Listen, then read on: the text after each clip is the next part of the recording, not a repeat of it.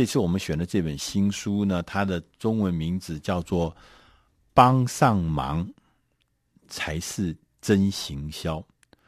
帮上忙，帮得上忙啊，才是真的行销。它有个副标题叫做“让受用顾客一辈子都需要你”。那这本书的作者呢，叫做伊杰伊贝尔。呃，杰伊贝尔呢是这位先生，他是呃说服与转变公司的总裁，他是一个呃。专门专精在社交媒体跟内容行销，他曾经帮七百多个不同的品牌提供咨询，呃，非常的呃有名在这一些方面。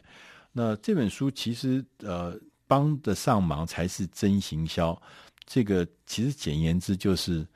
最简单的说法，就是你要提供一个真诚的帮忙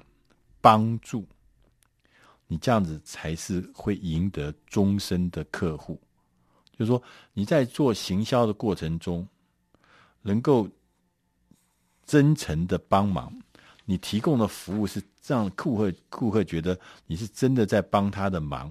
那你自然就可以赢得他变成你终身的客户。为什么呢？他说：“因为在我们这个资讯超载的太多的这个市场里面，他说你要受到客户的瞩目，注意到你，或者是长期的喜喜欢你、爱上你，有两个方法。第一个方法是设法把自己变得让人惊艳，他说这个是很很有效，就是让人家觉得你太棒、惊艳，你的服务或你的产品惊艳。但是他说呢。”虽然有效，但是很难做到，而且很难维持。所以不但很难做到，而且更重要是，你就算做到，也可能是昙花一现，不会长期的维持。那第二种方法呢，就是把客户的实际的需求化为有用的一种行销，让客户觉得你是真的在帮助他，你真的是在帮他解决问题。而客户就会愿意为这件事情来买单。那在所以说，这样听起来，帮客户解决问题、帮上忙，可能才是真正有效的方法。他也讲说，我们在这个刺激这个呃，他在这个前面讲说，这个刺激这个呃消费意志的时候呢，事实上是有策略的、有步骤的。他说呢。我们通常啊，呃，就是在这个顾客实用性行销法啊，实用型行销法，它这个就是说，你帮得上忙就叫做实用性嘛，哈。实用性的行销法呢，他说呢，有一些这个是持久的，前面讲，但他有一些方法，他说，譬如说，你怎么样子用你的这个宣传广告来建立你的消费意志的第一印象。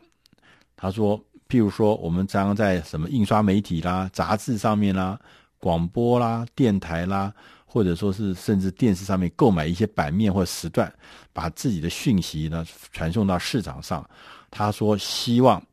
很多的消费者听到、看到这个讯息，就会跑到店里面去买你的东西。他说，这个是我们常常做的方法。他说，这个方法之外呢，第二个方法是用搜索引擎。”来让客户短暂的认知你的这个你的这个服务，什么意思呢？他说：“他说，因为我们刚前面讲的这种传统的广告已经越来越无效，所以开始企业呢就开始用这个所谓的拥抱这种所谓的短暂认知的行销方法。什么意思呢？就是说，譬如说利用搜寻引擎，客户在搜寻引擎上找到你很短暂，然后呢？”这个时候呢是很短，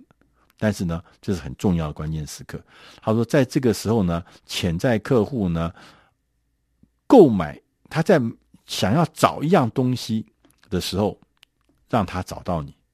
让他能够跟你产生联系，这这叫做搜寻引擎法。第三个手法叫做口碑推荐法，就是来自亲友的推荐，把。这种所谓的顾客使用行销的法的这种意志呢，来推销出去。那这是我们大家都常讲，因为什么？因为在网络时代的时候，我们特别有感觉，就是大家越来越不相信那个所谓一般的商业广告，大家越来越开始相信什么推荐啊，大家可能买很多东西，或者你有遭遇到什么东西，比如你生了一场病，那个时候口碑绝对比广告有用。你身体上，或者或者你们大家在做一个什么比较艰难的事情，比如说买了新房子要装修，这绝对是口碑推荐是关键的。你不会不太容易说，因为看了一个什么广告就决定要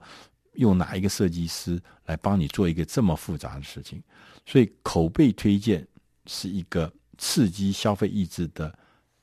重要的方法，是非常重要的方法。那在这三种策略之外，哦，那他也说，作者说这个顾客实用行销法呢，他要拓展这个呃新的业务，你还必须要用到下面三个不同的做法。他说呢，第一个做法呢是说，你应该要提供自助式的资讯。今天的消费者呢，比较不想，也不希望紧迫盯人式的销售人员跟他来互动。那很积极、很热情的销售人员，有时候反而把人家吓死。大家现在的人比较喜欢呢，能够帮助自己理出头绪的事的协助。就这复杂事情呢，消费者呢说：“你给我资讯，然后我自己来理出头绪。”那所以说呢，最好的行销方法应该是提供自助式的讯息，提供丰富的自助性讯息，让他自己去从讯息中理出头绪，他会决定他要不要买你的东西。第二个做法呢，是要讲求彻底透明，以回答问题呢来争取客户呢是非常容易，而且非常有效，非常有说服力啊，就是。你提供的资讯越多，通常容易卖得更多，所以企业很快就知道今天的客户是希望知道的更多，而你所有你你的回答所有呢的这个问题，不管是什么样的问题，包含尴尬的问题，这个时候就会让客户所谓的这个解决问题。各库实用性行销法会得到淋漓尽致的发挥，因为你提供的是彻底透明的这个问题，这是他心中想知道的。因为总我们总是让人家觉得说，所有的广告、所有的 sales 总是这个隐恶扬善，把一些不好的事情盖起来。你去买过房子，你就知道，明明旁边就是有墓地，他不会跟你讲，对，拿一个树，拿一个广告牌给你挡起来。就等到你买了以后，发现很麻烦。但是现在不是彻底透明，告诉你，照片也告诉你，到底有什么状况，反而让客户觉得你可以信赖。第三个做法是及时的相关性。你在任何的时刻，你都要有，呃，就是提供任何的时刻要提供充分有用的资讯，让客户呢随时随地。都可以找得到你，随时随地都可以帮助得上的忙，所以根据而且随时随地都知道他的状况是什么，那这个是很重要的。那当在书的最后一段呢，他也特别强调，就是说你要建立这个顾客实用性的行销法呢，它有六个步骤。第一个步骤是找出客户的需求，那找出客户需求大家都知道，但你然后你找到客户需求，同时也要。如何帮他做出正确的决策？那在这个事情里面呢，他说你应该要有一个顺序的去找到他，然后找到他的问题，然后帮他做正确的决定。譬如说，你应该是先从这个搜寻引擎的数据看一看你的客户他们正在关心什么，他们正在搜寻什么，他们关心的关键字是什么。从这边也知道他的问题在哪里，他的需要在哪里。同时要监看那些